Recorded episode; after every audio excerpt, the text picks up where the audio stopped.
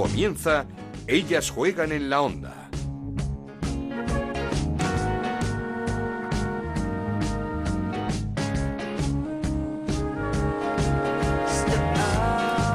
¿Qué tal? Bienvenidos una semana más a Ellas Juegan, este podcast de Onda Cero que dedicamos al fútbol femenino. Nos podéis encontrar cada semana en ondacero.es y en nuestra cuenta de Twitter en arroba Ellas Juegan OCR. Semana de selección, semana de estar muy orgullosos de las nuestras. Dos partidos Victoria ante Japón 3-1 con doblete de Lucía García, a la que la roja le sienta fenomenal. Espectacular el rendimiento de la jugadora del Athletic Club de Bilbao con nuestra selección. Y derrota ante Estados Unidos. Derrota por la mínima, derrota 1-0 y derrota en el minuto 87 a tan solo tres minutos para el final en un partido en el que España no fue peor que las campeonas del mundo, que de nuevo, en palabra de una de sus estrellas, de Megan Rapinoe, alucinaron con el juego de las nuestras. Partidazo de nuevo de las de Jorge Vilda que están viendo cómo su trabajo, cómo su evolución, cómo su buen juego traspasa fronteras. Y es que las futbolistas de la selección no pararon de firmar autógrafos tanto en Orlando como en New Jersey. Una de las que más firmó, como siempre, Jenny Hermoso.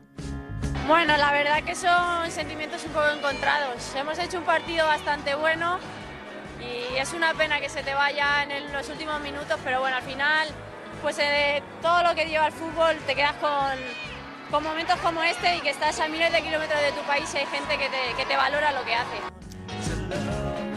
Otra de las voces autorizadas de España, una de las veteranas de las capitanas, Marta Corredera. Últimamente lo estamos diciendo, ¿no? que cada vez estamos más cerca de las potencias mundiales.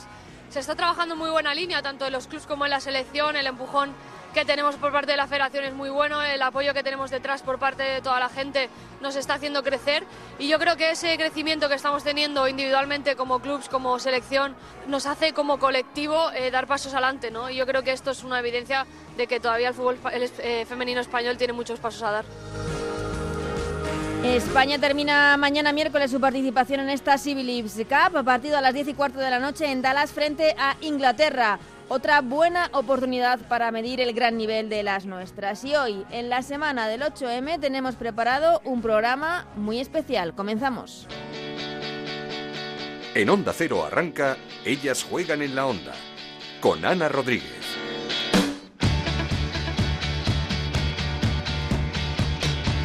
Programa especial eh, Pioneras y es que estamos en el mejor momento de nuestro fútbol, en el eh, momento de máximo crecimiento, con el seguimiento de los medios de comunicación, con títulos en la selección, eh, con clubes llegando a la final de la Champions, como el año pasado el Fútbol Club Barcelona, con jugadoras ocupando puestos importantes en el ranking de las mejores del mundo. Pero para todo esto ha habido que luchar, ha habido que sufrir mucho, ha habido que pasarlo mal también, sobre todo estas pioneras, aquellas que se enfrentaron a todos los años 70 para practicar el deporte que les daba la vida, que era su pasión eso que querían hacer, que solo era jugar al fútbol. Una de ellas fue María Teresa Andreu, que luchó desde el campo como jugadora, desde el banquillo como entrenadora y desde los despachos como vocal de directivas tan importantes como la del Barça, como de la Federación Catalana de Fútbol y la Federación Española de Fútbol. Hablamos ya con ella, con María Teresa Andreu. ¿Qué tal, María Teresa? ¿Cómo estás? Muy bien.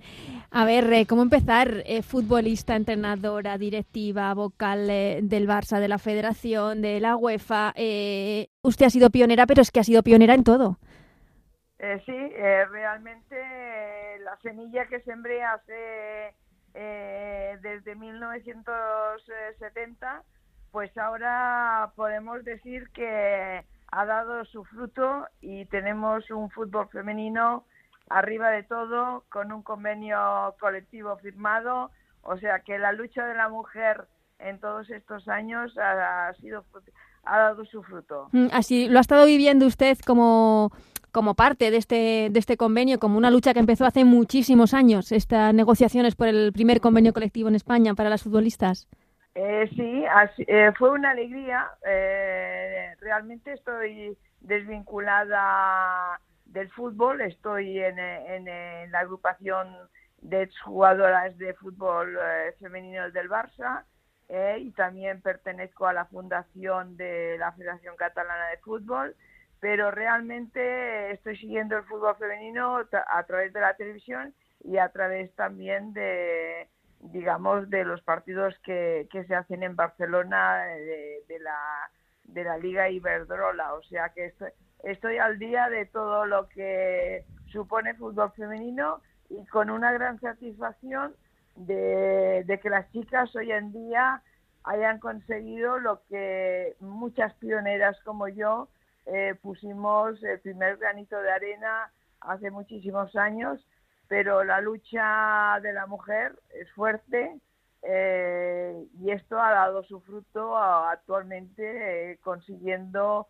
estar en primera línea del deporte de, que era considerado en nuestro tiempo un deporte de hombres, pero nuestra perseverancia hemos logrado que, que se den cuenta de que la mujer puede jugar al fútbol y sabe jugar al fútbol. Perfectamente. Y, y, y, cómo habla, como decía eso, que se veía a este deporte, al fútbol, como un deporte de hombres. ¿Cómo lo vivió usted, eh, portera del Barça, durante, no sé si fueron 12, 13 temporadas en los 70, principios de los 80? ¿Cómo fueron esos inicios para, para una mujer a la que supongo que no se veía bien eh, que las mujeres hiciesen deporte, pero mucho menos que jugasen al fútbol? Bueno, realmente fue una ilusión que, eh, como yo tuvimos eh, varias chicas, eh, lo que pasa es que los tiempos eran difíciles ah, para una mujer hacer deporte, cualquiera, cualquier deporte, no solo el fútbol, pero para la mujer eran tiempos muy difíciles para practicar un deporte que a ti te gustara. Entonces, eh, realmente, bueno, lo viví con ilusión, eh, con fuerza y también en un entorno donde eh, la familia apoyaba, digamos,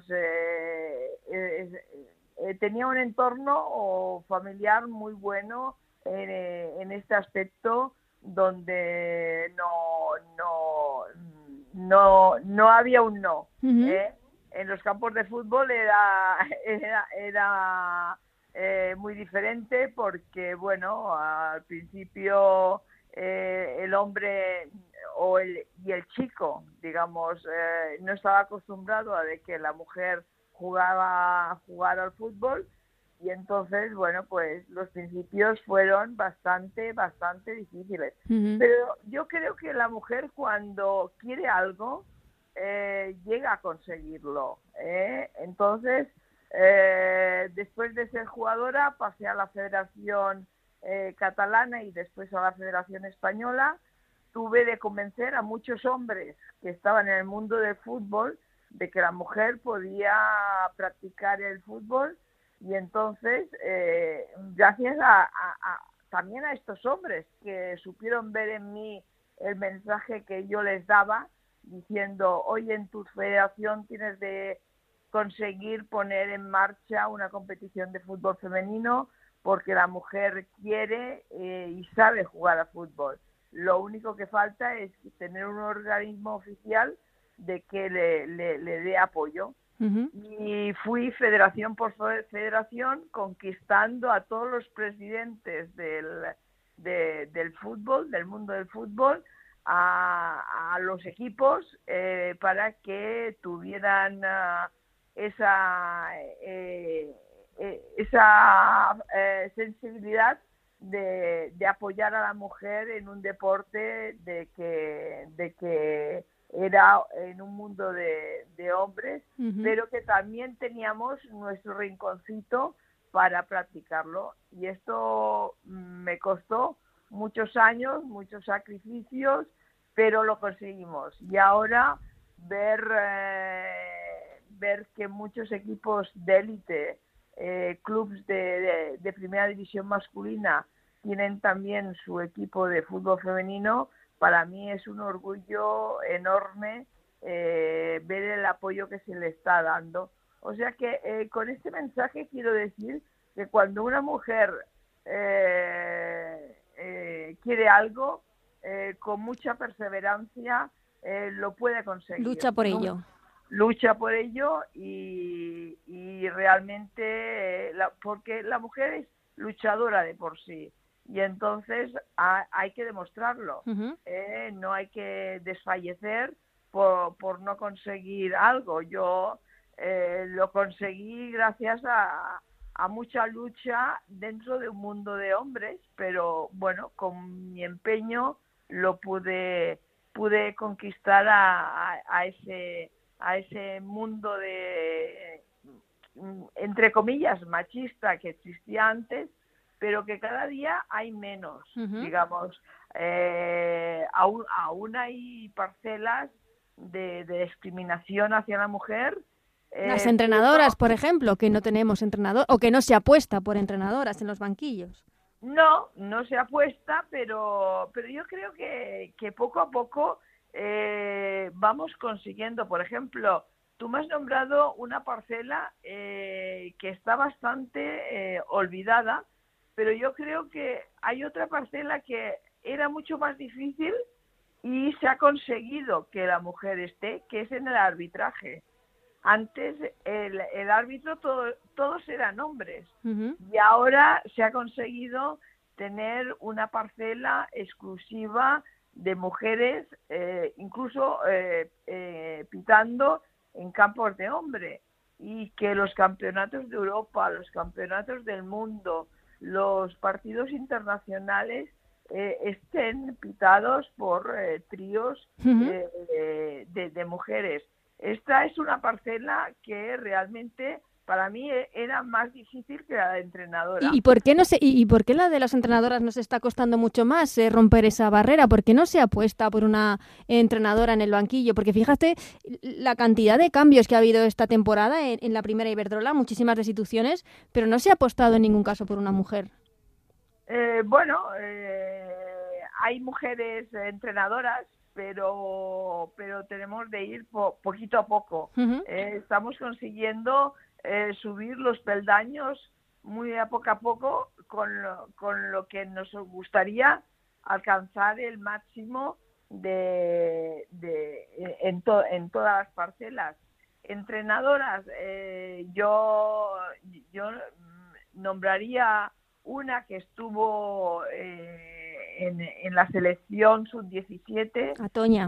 Antoña Is, que para mí es la conocí de jugadora, yo siendo presidenta, una magnífica amiga, y yo pensaba que llegaría a la, arriba de todo. Pero bueno, cosas de la vida, cosas otra vez del mundo de un poco machista eh, que hay en la federación que apuestan más por el, eh, por el conocimiento del hombre en el mundo del fútbol que, claro, ellos llevan muchísimos más años.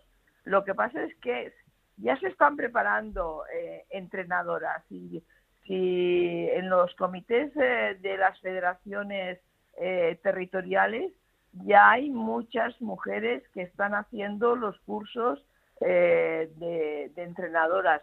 Yo, cuando estaba en la Federación Catalana, eh, di unas becas para que las mismas jugadoras que eran internacionales tuvieran una beca para, ah, para conseguir eh, el título nacional y poder ser entre, entrenadora nacional y poder llegar al élite. Lo que pasa es que una mujer, eh, cuando deja de jugar, entonces, mm, bueno, la familia, entra, entra varios factores eh, que si eres eh, entrenadora, pues tienes de dejar eh, algunas facetas de tu vida. Mm. Pero yo creo que, que, lo vamos a conseguir, porque ya ya te lo vuelvo a repetir, cuando una mujer quiere, eh, lo, lo, lo, Va por ello, sí, va por ello.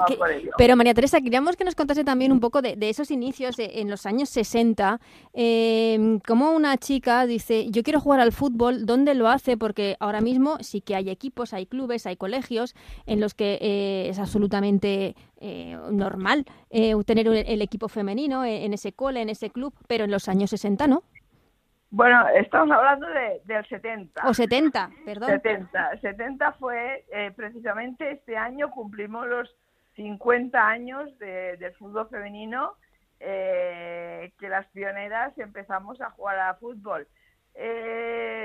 digamos, había equipos muy poquitos, muy poquitos, era muy difícil conseguir, digamos, que en tu, en tu localidad, digamos, en las grandes ciudades era más fácil porque había más, posibilidades de, encontrar algún equipo. ¿eh? lo que pasa es que eh, cuando estás viviendo pues en una localidad pequeña era mucho más difícil. Eh, yo tuve la suerte de, estar viviendo en Barcelona, tenía al alcance el Fútbol Club Barcelona y ahí me inicié, digamos, tuve muchísima suerte. Lo que pasa es que eh, en el camino se han quedado muchas eh, chicas queriendo jugar a fútbol y no pudiendo porque en su localidad más pequeña pues no encontraba donde, hacerlo, claro. El, fútbol. Eh, también trabajé muchísimo, muchísimo y fue mm, mucho trabajo el que tuve de conseguir de que me aprobaran el fútbol mixto hasta los 14 años. Porque se ha demostrado de que un niño y una niña hasta esta edad eh, tienen la misma fuerza para practicar cualquier deporte, eh, sea fútbol o sea básquet. Entonces realmente conseguí que se aprobara y esto fue un gran paso para que como en todas en todos los clubs había eh, equipos de, de benjamines infantiles entonces pudieran dar cabida a estas niñas que querían jugar a fútbol, que lo pudieran hacer en, eh, los, eh, en, el fútbol de base eh, con los niños conjuntamente. ¿Cree que, que la barrera más importante que se ha roto en, en los últimos años o la más importante que se, ha, que se ha roto en general en el fútbol femenino ha sido desde la base que las niñas no tengan ningún problema para hacer el deporte que quieran, entre ellos el fútbol? Eh, bueno, eh, se han roto barreras, indudablemente, pero ha, pero ha costado mucho, ha costado mucho.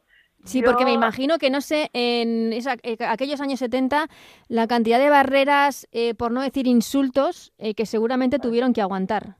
Bueno, digamos, sí, esto te lo puedo, te lo puedo garantizar que, bueno, que, teníamos un público que todo eran hombres, no venían la, no venían mujeres a vernos, todo eran hombres y bueno, como ahora hay el, eh, eh, la persona eh, que insulta incluso en un equipo infantil de niños, pues en, en nuestro tiempo nos insultaban a nosotras. Lo que pasa es que cuando estás jugando estos insultos, mm, bueno, la ilusión que llevas dentro de poder eh, eh, estar practicando un deporte que a ti te gusta, quizá no los oyes, pero no, no te resuenan, ah, digamos, como, como un cara a cara. Te resuenan, bueno, pues mira, mm, déjalo pasar, no te enfrentes tú a lo tuyo, tú atenta a tu, a tu juego, a tu equipo, al contrario, y prácticamente oíamos de todo, pero eh, estábamos atentas más concentradas en, en, el partido que estabas disputando. Mm. Y ahora usted además como miembro del, del Barça, eh, no, sé, supongo que sentirá mucho orgullo en, en la apuesta del club y de la sección por por el fútbol femenino, un, eh, Barça con unos fichajes extraordinarios, con una cantera extraordinaria, el año pasado finalista de la, de la Champions, supongo que sentirá mucho orgullo de lo que está viendo. Hombre, un orgullo inmenso, primero porque, ya te digo, aparte de mí, eh, hubo más pioneras, pero eh, cuando voy a ver un partido, y es que disfruto mucho más, a veces, algunas semanas, disfruto más viendo a las chicas que en los partidos de los chicos. ¿eh? Entonces, eh, realmente es un orgullo personal interno que llevas dentro, que dices, mira, gracias a nuestra semilla que hace 50 eh, años pusimos, estas chicas pueden ser profesionales, vivir del fútbol, muchas de ellas, y entonces hacer unos fichajes que en Europa, digamos, había muy, muy, buenas jugadoras pero que aquí en España mm, eh, no, no, teníamos ese mismo nivel y gracias a haber eh, podido eh, fichar jugadoras extranjeras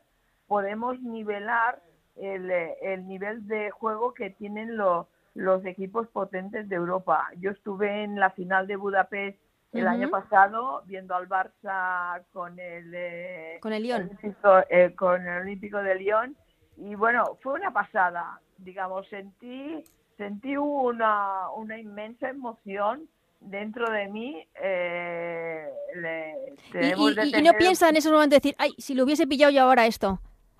Eh, bueno, los, tiempos cambian. O se siente orgullosa también de haber formado parte.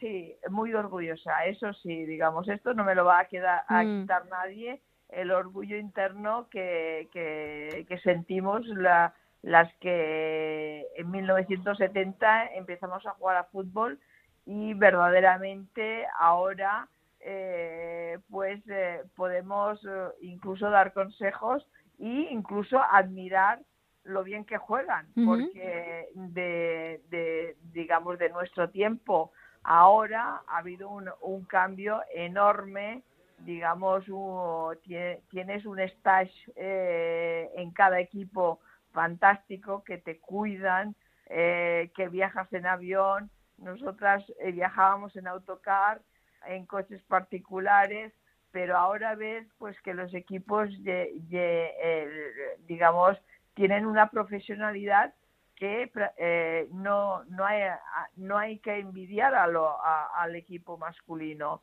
¿eh? Eh, mm, si me si me dices que, que aún falta sí porque lo que Eso es lo que le iba a preguntar. ¿Qué, qué barreras quedan todavía por, por, por derribar? Hombre, bar- barreras, eh, yo digo que es- estamos en buena línea, estamos en buena línea. Cada día hay más, eh, eh, sobre todo, más niñas que quieren jugar a fútbol, eh, que las niñas ya tienen un referente de, porque lo ven por la televisión, de jugadoras importantes que están jugando a fútbol, eh, que están, eh, están jugando en equipos eh, mm, digamos, eh, importantes dentro del mundo del fútbol. Entonces, eh, yo creo que se está alcanzando algo. ¿Que mm, podríamos estar, a- eh, estar más arriba? Mm, también, porque en España eh, tardamos 10 años en formalizar eh, y, y el fútbol femenino Mm, de 1970 hasta que se legalizó Sí. por la Federación Española pasaron 10 años y estos 10 años eh, quizás lo, lo llevamos de atraso con las eh, con los otros países porque cuando nosotros éramos puramente amateur eh, equipos importantes de, Suecia, de Alemania, de Francia ya tenían su equipo eh, femenino. Pero bueno, yo estoy satisfecha, digamos, de lo que se está consiguiendo, porque pienso de que España, eh, mm, esa diferencia entre hombre y mujer, eh, aún en algunos casos donde el entorno educacional no está lo suficientemente claro, eh, el niño aún se siente más fuerte que la niña, cuando a lo mejor igual en un patio de colegio eh, una niña te coge un balón y le demuestra a un niño que sabe jugar mejor que él. ¿eh? Entonces esto son barreras que vamos es, eh, evolucionando, barreras que estamos salvando y yo creo que estamos en buena línea. Falta mucho por recorrer, Sí, ¿eh? sí. falta mucho, pero eh, yo creo que hoy celebramos el Día Internacional de la Mujer, es importante, pero que conste que yo no diría que, la mujer es, un, eh, eh, es una persona débil, al contrario, eh, nos necesitamos mutuamente los hombres y las mujeres para hacer cosas importantes en todo en, en- en todo trabajo en el mundo del deporte en el mundo empresarial en el en todo el mundo necesitamos que esa igualdad eh, se llegue a realizar y no hayan esas, esas diferencias entre un hombre y una mujer. ¿eh? Eh, entonces, esto es lo que se reivindica hoy en el Día Internacional de la Mujer, aunque muchas mujeres estén en contra, pero bueno, realmente tenemos nuestro día, tenemos nuestro día de que los medios de comunicación hablen de la mujer, eh, eh, y esto es importante, pero que estamos alcanzando metas eh, que hace muchos años eran impensables, te puedo garantizar que las estamos, estamos llegando ya a superar ese 50-60% por ciento de desigualdad que existía hace 50 años. Sí, y que en el mundo del fútbol se ha hecho gracias al trabajo y a la lucha de, muchas pioneras como María Teresa Andreu en los años 70. Yo me quedo con una con una frase suya, María Teresa, la mujer es fuerte, eh, fuerte y lo que quiere lucha por ello. Y entonces seguiremos así para luchar por todo aquello que, queremos y que nos gustan y que no nos pongan barreras para llevarlo a cabo. Sí, así es. Eh, te doy toda la razón y tenemos de estar unidas para conseguir metas importantes en la, en la vida. Pues María Teresa, ha sido un placer esta charla con usted. Muchísimas gracias y hasta otra porque, porque han sido unos eh, minutitos, pero nos quedamos con, con ganas de más. Muchísimas gracias, María Teresa. Cuando tú quieras, Ana. Un placer hablar contigo. Esto es Ellas juegan en la onda, el podcast de Onda Cero en el que te contamos todo lo que pasa en el fútbol femenino.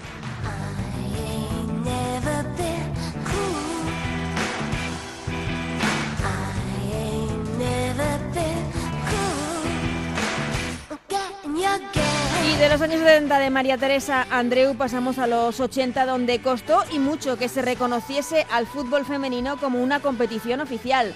Allí estaba Toña Is en el Oviedo Moderno, una mujer futbolista, una seleccionadora y una madre de futbolista en estos momentos, pero sobre todo la persona que logró desde los banquillos el primer título para el fútbol femenino español, ese Mundial Sub-18, Sub-17. Hablamos ya con Toña Is. ¿Qué tal, Toña? ¿Cómo estás? Hola, ¿qué tal? Muy buenas. Como decíamos en la presentación, eh, la persona que consiguió desde el banquillo el primer título para el fútbol femenino español, ese Campeonato del Mundo Sub-17. Eso queda para la historia y supongo que es el momentazo de tu carrera. Sí, desde luego que sí, desde luego, porque bueno, era eh, fue hacer historia, ¿no? Fue hacer historia eh, ya no solo pues como mujer, como entrenadora, pues como todo, ¿no? Hacer historia trayendo el primer mundial para el fútbol femenino a, nuestro país, ¿no?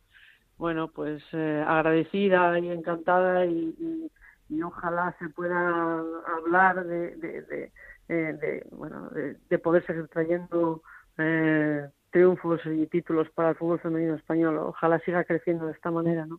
Eh, cuando tú empezaste, tú también eres una de las pioneras de los años 80.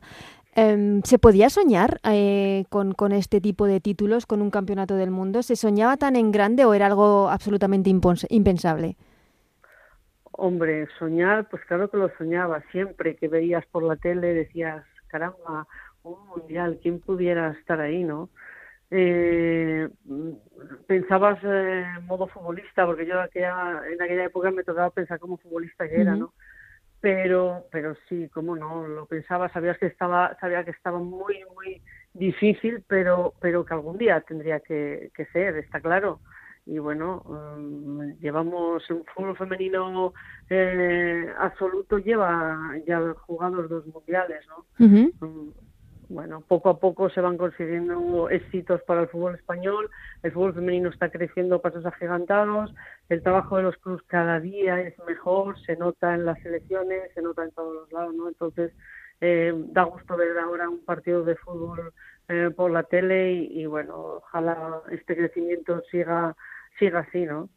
¿Y, crees que este crecimiento, esta eclosión del fútbol femenino ha llegado incluso antes de lo que esperabais o al revés?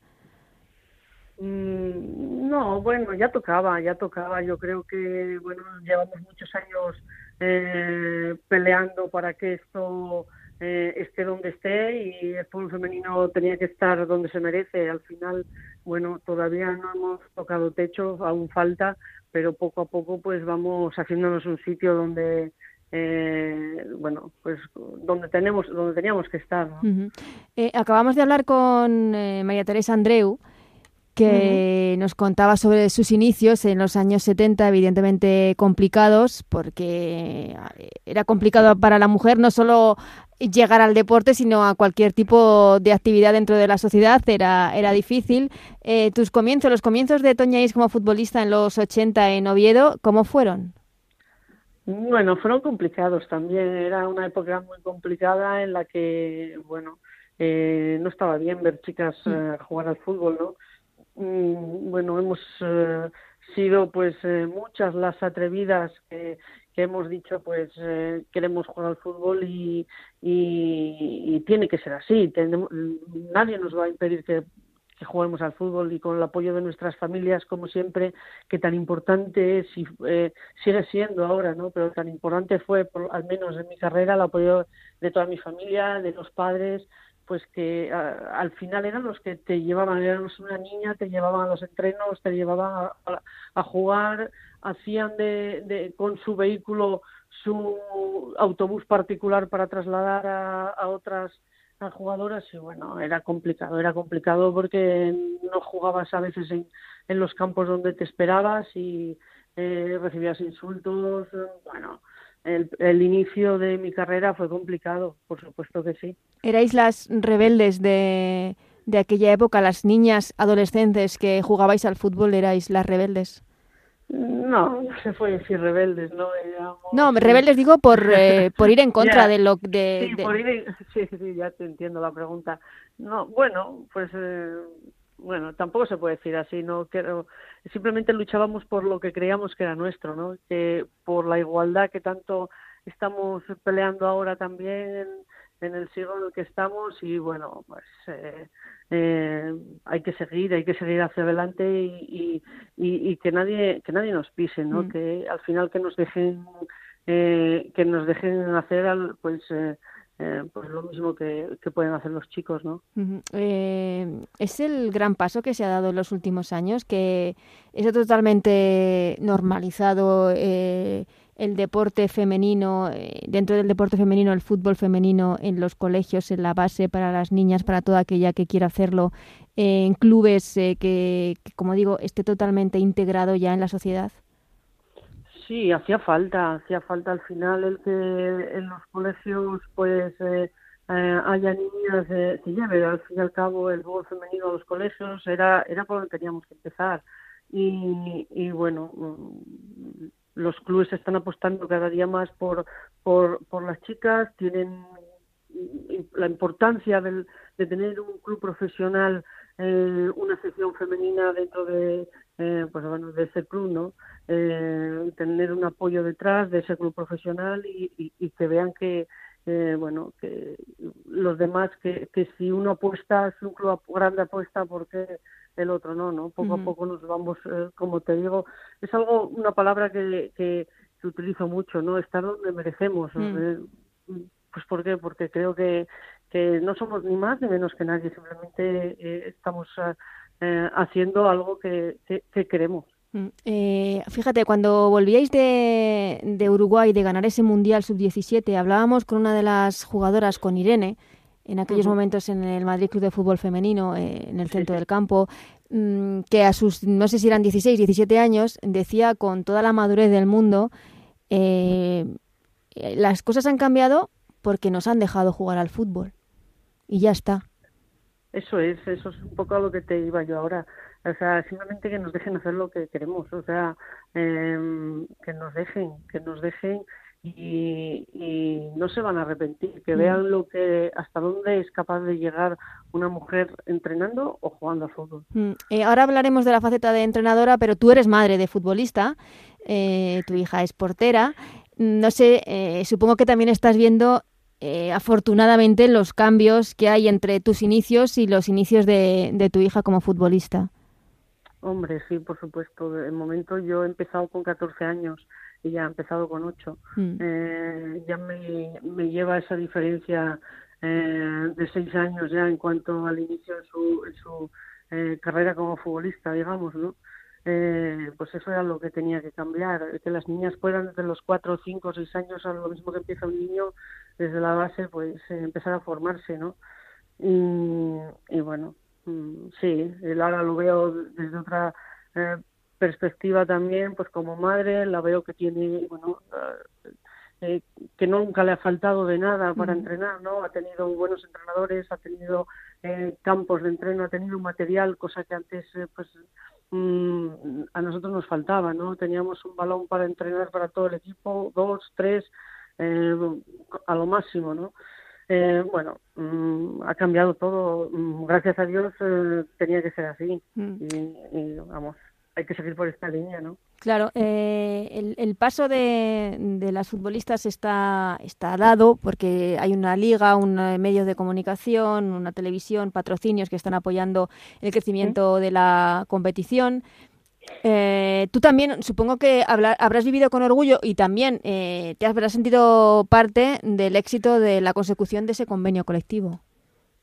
Sí, desde luego, era necesario. Yo, vamos a ver, son trabajadoras como cualquier otras, o sea, eh, y lo que tienen que tener es un convenio. Yo me alegro muchísimo por ellas en que lo hayan conseguido, eh, mejor o peor, pero hay que empezar por algo. Eh, pues a partir de lo que se ha sacado ahora, pues siempre se va a poder mejorar, ¿no? Mm, pues me alegro muchísimo, como digo, porque son trabajadores como los demás. Mm. El paso que nos queda por dar eh, a la mujer eh, en, los banquillos, ¿por qué no se confía tanto en una mujer como entrenadora? Pues la verdad que no le encuentras explicación, ¿no? Mm, quizás la sociedad todavía no está muy preparada, a lo mejor para ver que una mujer puede hacerlo también o mejor que, que un hombre en un banquillo, ¿no? Los ah, resultados a veces, bueno, pues eh, eh, lamentablemente tienes eh, una mujer tiene que, que, hacerse valer por los resultados, ¿no? Mm, yo he ganado un mundial, he ganado un europeo, no me gusta, me gusta ser humilde, pero si es que, o sea, el palmarés está ahí.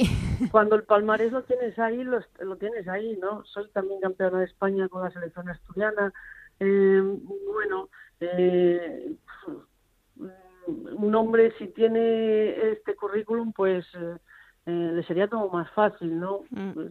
simplemente es que no, yo creo que aún no se confía, no se cree de verdad que, que, se pueda llegar a, hacer algo grande con una mujer en un banquillo, no lo sé, ojalá eh, se cambie el chip y algún eh, algún presidente se atreva en algún momento a decir, pues yo confío en una chica y quiero que sea una chica entrenadora para mi club, bien sea de hombres como o de mujeres, y, apueste realmente por una mujer y, bueno, empiecen a cambiar las cosas, ¿no? ¿Es, ¿Crees que es cuestión de tiempo, simplemente, o, que alguien del paso de decir eh, hasta aquí? Exacto, exacto, es simplemente eso, cuando se dé el paso eh, alguien se atreva y diga, pues, eh, pues voy a apostar, voy a apostar de verdad porque los resultados avalan a esa persona. Em, bueno, está claro. La mujer de momento, como te digo, todavía, lamentablemente, todavía tenemos que demostrar y aún parece que no vale, ¿no? Mm y un hombre por el hecho de llamarse como se llame, pues eh, aunque no haya ganado nada, pues ahí ahí está, no lo sé. Sí, aquí hay eh, igualdad de condiciones, eh, no hay igualdad de, Nada, nada, ante, dos iguales... se van a decidir siempre por el... Siempre se van a, van a tirar por el, por el hombre. Mm. bueno, algún día cambiará, hay que, hay que ser pacientes, ¿no? Y y tener los pies en el suelo y saber a dónde queremos llegar, cómo, dónde, cómo, cómo queremos llegar y, bueno, eh, hay que estar tranquilas en ese sentido. La cuestión es que no nos cierren puertas, ¿no? Si un hombre eh, puede entrenar a, a, mujeres y a hombres, mm, ¿por qué una mujer no va a poder entrenar a mujeres y a hombres? Y, y es que además ahora mismo... Estamos hablando de fútbol. Eso es, y, fútbol y femenino, y pocas eh, opciones eh, también se nos dan en el femenino. Entonces, bueno, Eh, bueno, es algo un poco incomprensible, pero, pero poco a poco, poco a poco, porque creo que cada vez se está creyendo más, porque se están obteniendo resultados y, y bueno, uh, se están viendo cada vez más mujeres en, en los banquillos, ¿no? Mm, Toña, la última. Eh, no sé, tú supongo, no sé si pensabas en, en, en, los 80 cuando empezabas que ibas a ser una de las pioneras y, y qué se siente al serlo. Bueno, yo, me llena de, de, satisfacción, ¿no? Pues porque, por eso, porque ves que dices, he sido la primera, pero la primera de, de, muchas que van a estar detrás, ¿no? Yo simplemente abro, abro puertas, estoy abriendo puertas para que otras, pues, eh, ya la tengan abierta y no les cueste tanto trabajo, ¿no? Yo, vamos, eh, orgullosa, orgullosa de aunque sea pasando mal, eh, pues eh, sigo abriendo el camino para otras y aunque bueno, eh, hay veces que hay gente que no, no lo agradece, ¿no? Mm, eh, pues eh, esperemos que, que, esa gente que no lo agradece, pues que vaya, que no sé, que, que, que se lo piensen y, y, que vean las cosas que hacen, porque las pioneras, María Teresa Andreu, con la que hablábamos antes, Toñáis ahora, eh, son un claro ejemplo y, y personas a las que hay que escuchar porque llevan un bagaje detrás y una experiencia que es muy válida para las futuras generaciones. Eh, Toña, muchísimas gracias, te agradecemos estas palabras en este especial de Pioneras de Ellas Juegan. Muchas gracias a vosotros, eh, un placer.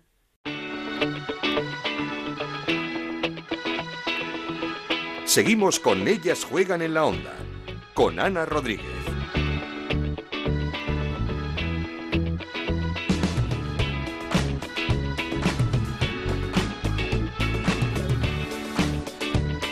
Una futbolista fundamental para entender los últimos cambios en nuestro fútbol, la última evolución, eh, una futbolista que salió de España para buscar la competitividad de otras ligas, que jugó el primer mundial con la selección española y que ha estado muy presente en las negociaciones del primer convenio colectivo de las futbolistas en España, ese primer convenio colectivo que se firmó hace tan solo unas semanas. Ella es Natalia Pablos. ¿Qué tal Natalia? ¿Cómo estás? Hola, muy buenas. Pues muy bien, la verdad.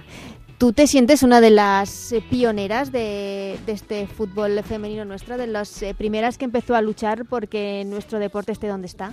Bueno, yo me siento parte de una generación que, que le ha tocado tirar unas barreras que anteriormente me habían tirado a mí unas y que, y que el futuro tendrá que seguir tirando otras. Entonces, uh -huh. bueno, me siento parte de, de ese camino de mejora.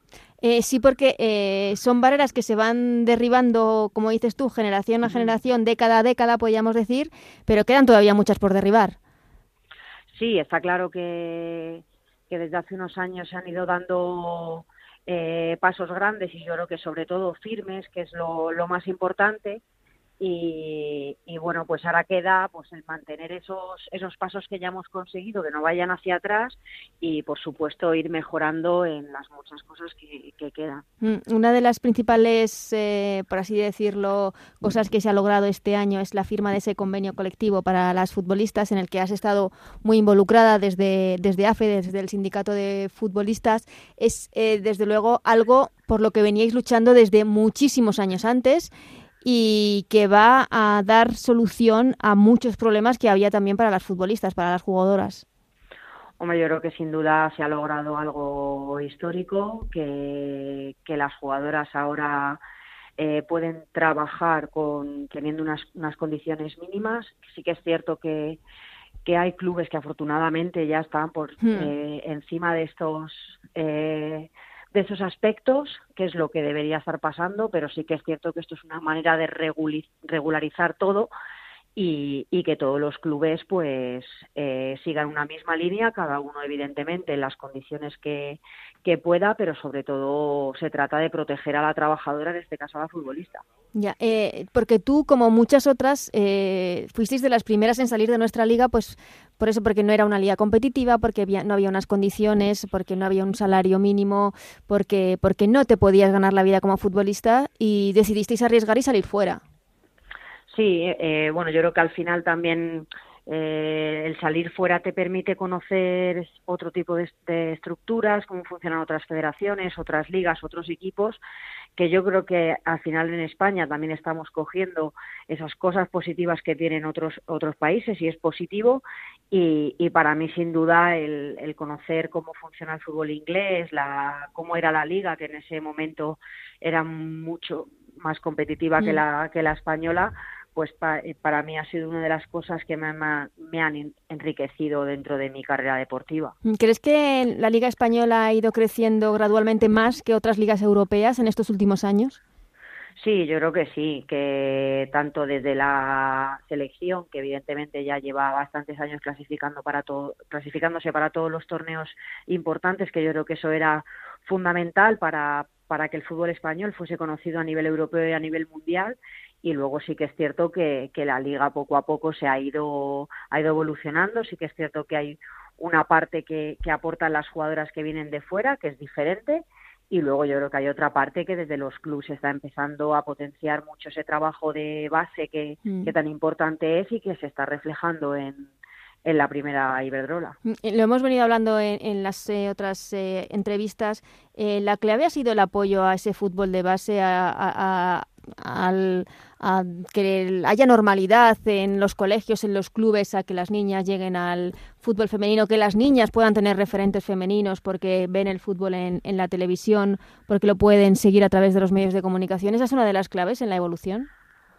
Desde mi punto de vista, creo que, la, los medios de comunicación han sido fundamentales. Al final, la sociedad consume lo que puede ver. Eh, es cierto que, que, los partidos emitidos en televisión han ido increciendo y que bueno que la gente pues poco a poco se ha ido enganchando se ha ido sumando como, como aficionado y que evidentemente esto ha hecho pues que, que en cada uno de los clubes se empiece a trabajar eh, desde antes eh, clubes que no tenían equipo femenino eh, los han empezado a crear y al final hay una hay una una oferta tan grande y evidentemente la demanda también ha también ha ido aumentando y es cierto que, queda todavía socialmente mucho que, mejorar, evidentemente, como en muchos aspectos, pero creo que, cada vez somos más eh, los que seguimos el fútbol femenino sin necesidad de tener que ir a un campo porque tenemos todo eso de medios de comunicación, referentes, entonces hace que todo esto sea aún mayor. Mm, em,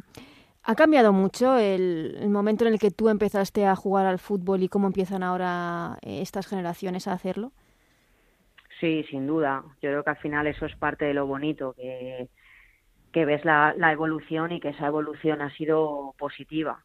Eh, pues se ha mejorado desde los eh, cuerpos técnicos, eh, los campos, evidentemente no, no había medios de comunicación, había un partido y era porque era muy importante, eh, la afluencia de público a los estadios, las infraestructuras de los clubes, es que han sido muchos los pasos que, que se han ido mejorando. Mm. La cantidad de ahora una niña que quiere empezar a jugar al fútbol eh, es complicado que no encuentre un equipo de, mm. de, fútbol femenino a no ser que te encuentres en pues bueno en una región pequeña y demás y que tengas que desplazar ciertos kilómetros pero viviendo en una ciudad grande, creo que ahora mismo las oportunidades son mucho mm, eh, eh, mayores que antiguamente. Esa es una de las claves, las oportunidades para empezar a jugar al fútbol. hemos hablado con María Teresa Andreu, hemos hablado con Toña Is. En sus inicios eh, complicados, pues porque no estaba bien visto, sobre todo en los años 70, el que una mujer ya no practicase fútbol, sino hiciese deporte. Mm, tú ya más centrados los 90, ¿también tuviste esas barreras de no sé, de, insultos, de que se te mirase de, en el colegio o en el instituto de mala manera por haber elegido un deporte como el fútbol, o ya en tu caso estaba superado? A ver, yo he, tenido la suerte que, que, no he tenido nunca ni que ocultarle a mi familia que iba a jugar al fútbol, ni, ni nunca eh, lo han mirado mal, ni nada. Así que es cierto, pues que bueno, que evidentemente... Eh, hemos vivido en una y vivimos en una sociedad machista que estamos luchando contra el deporte rey eh, jugado por hombres y que es lo más mediático a nivel social y que se ha irrumpido por mujeres, pues al final es como todo, hay que acostumbrar a la gente a que las chicas también juegan, al fútbol. Entonces sí que es cierto que me he encontrado con esos comentarios, pero bueno, lo sigue habiendo hoy en día. O sea, creo que es algo lo que tenemos que seguir trabajando pero sí que es cierto que yo creo que la generación de, de Toña, por ejemplo, sí que fue un poco la encargada de tirar esas barreras y decir, oye, que es que también hay mujeres hmm. que jugamos al fútbol, aquí estamos y que hay más gente que viene detrás. Hmm. A ti te tocó vivir una etapa complicada en el fútbol femenino español, una etapa porque empezaba el auge, pero se medio estancó eh, eh, aquel mundial, el primer mundial en el que jugaba la selección en Canadá, la primera vez que se clasificaba la selección para una Copa del Mundo y no fue bien a nivel deportivo, no, no, se cumplieron las, por así decirlo, las expectativas. Las jugadoras, nada más bajar del avión, eh, hablasteis muy claro, os unisteis todas y mandasteis un, mensaje muy claro diciendo, aquí nos están haciendo las cosas como nosotras queremos, se nos están imponiendo una serie de requisitos que, que, van en contra de la evolución del fútbol femenino y tenemos que decir basta. Os unisteis y lo dijisteis, fuisteis valientes y disteis un paso adelante. ¿Ese fue un punto de inflexión en, en el fútbol femenino español y también en la selección, en los eh, triunfos que estamos viendo ahora en la selección? Yo creo que sin duda. Creo que que bueno, que allí nos juntamos creo que un grupo bastante unido y bastante fuerte que, que se encontraba por primera vez en, en un mundial y que, que, quería hacer las cosas bien, sin ningún objetivo, porque evidentemente era el primer torneo eh, de ese nivel al que acudíamos y no teníamos ningún objetivo, pero bueno, nosotras pensábamos que, que el proceso anterior, antes de llegar a ese gran torneo, no había sido el, el adecuado. Entonces, bueno, yo creo que lo que tú dices que fuimos fuimos valientes, creo que también nos sentimos respaldadas por por toda la comunidad del, del, fútbol femenino y para mí sin duda ha sido ha sido un cambio de inflexión. Sí que es cierto que bueno, se han ido perdiendo ha habido un peaje para ciertas para ciertas jugadoras futbolistas por, supuesto por ser valientes entonces pero bueno al final eh, siempre yo siempre lo digo que al final o, o haces este tipo de cosas o, quizá no a lo mejor hoy no estaríamos donde estamos. No, sin duda, Vero Boquete o tú misma, Natalia Pablos, mm. eh, fuisteis valientes, eh, encabezasteis esta, por así decirlo, rebelión contra la federación en su momento y, bueno, pues eh, no volviste... Eso, no tuvo unas consecuencias. Hubo consecuencias, sí. Entonces, pero bueno, desde el momento en el que nosotras iniciamos esa lucha, pensábamos que eso era para una mejora del fútbol femenino, que, que, creo que así ha sido y de hecho se está, se está viendo. Y también éramos conscientes de que podía, de que podía haber consecuencias, pero mm. bueno, eh, mm, mañana. Pero no pensáis ir de forma individual, sino en el, en el colectivo. No, nosotras no pensamos en, de forma individual porque estas cosas evidentemente nunca, nunca se sabe lo intuyes por cómo, pues bueno, pues estás dentro de este deporte y sabes eh, cómo está todo, pero bueno, al final esto es una lucha común, era mm. una lucha común, igual que ha sido ahora una lucha común para firmarle el Eso te iba a preguntar, si te recordaba lo que se ha vivido para, para firmar el convenio, esa unión de las futbolistas, esa unión para decir, eh, señores, vamos a la huelga porque no nos estáis tomando en serio, con todas las consecuencias que lleva también una huelga, que no es agradable, evidentemente, que un fin de semana eh, todas las futbolistas decidan ir a la huelga, esa unión de futbolistas, esa valentía, te recordó a la de años anteriores. Sí, sin duda. Para mí fue eh, parecida. Bueno, yo creo que esta incluso ha sido más importante porque ha sido a nivel nacional y, y ha sido eh, más difícil eh, unir a todo el mundo, pero más grande porque al final esa unión se ha conseguido y las jugadoras han, han, han estado todas a una porque sabían, tanto las que están en mejores condiciones como las que están en, peores, que esto era cosa de todas y que, y que era importante tener este convenio. Y hmm. yo creo que sin duda eso ha sido lo más, lo más importante, que, que las jugadoras estuvieran unidas porque al final la unión hace la fuerza. Parece una, una típica frase, pero es que es la verdad. No, no, no, y se, se ha visto durante todos estos meses de negociación, de idas y venidas, de, bajones, porque ha habido bajones importantes en las negociaciones, que las jugadoras han estado todas a una y, y, al final se pudo firmar ese convenio. Me quedo con una frase que nos ha dicho al principio María Teresa Andreu, que ha dicho, cuando una mujer quiere algo, lucha por ello y al final lo consigue. Eh, creo que se, en el fútbol femenino todos los pasitos que se están dando son porque las mujeres están luchando por ello y es algo de, para estar de, enhorabuena. Y como decías tú, que ahora no se frene este crecimiento, claro. Sí, eso es fundamental. Creo que al final eh, los pasos que se dan, como te he dicho antes, tienen que ser firmes, que no se pierda todo esto que hemos eh, que hemos conseguido y bueno, pues si hay que, que, frenar en ciertos aspectos o con un poquito de cautela, pues las jugadoras también son, son conscientes y los, los clubes, todos los que estamos dentro de la comunidad del fútbol femenino sabemos que, que bueno, que puede haber ciertos riesgos, que económicamente puedes tener un año mejor que otro y pero bueno, eso eso yo creo que pasa en, en cualquier sector y lo importante para, para el fútbol femenino es que todos esos pasos que se han dado hacia adelante no se frenen y, lo, y lo cuidemos para el futuro. Por supuesto, pues eh, Natalia Pablos, muchísimas gracias por tu testimonio en este especial Pioneras de Ellas Juegan. ¿Qué tal te va en, en el cole? esta nueva faceta, esta nueva profesión. Bien, muy bien. La verdad es que he tenido la suerte de, de, vivir de una pasión durante 15 años y ahora estoy viviendo de otra y la verdad es que muy, muy, muy bien. Pues eh, nosotros que nos alegramos porque te mereces todo lo mejor, Natalia. Muchísimas gracias. Nada, muchísimas gracias a vosotros.